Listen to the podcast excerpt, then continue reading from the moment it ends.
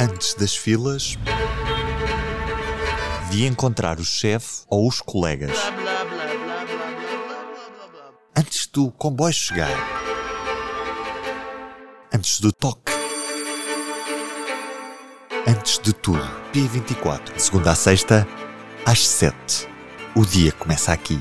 O público fica no ouvido.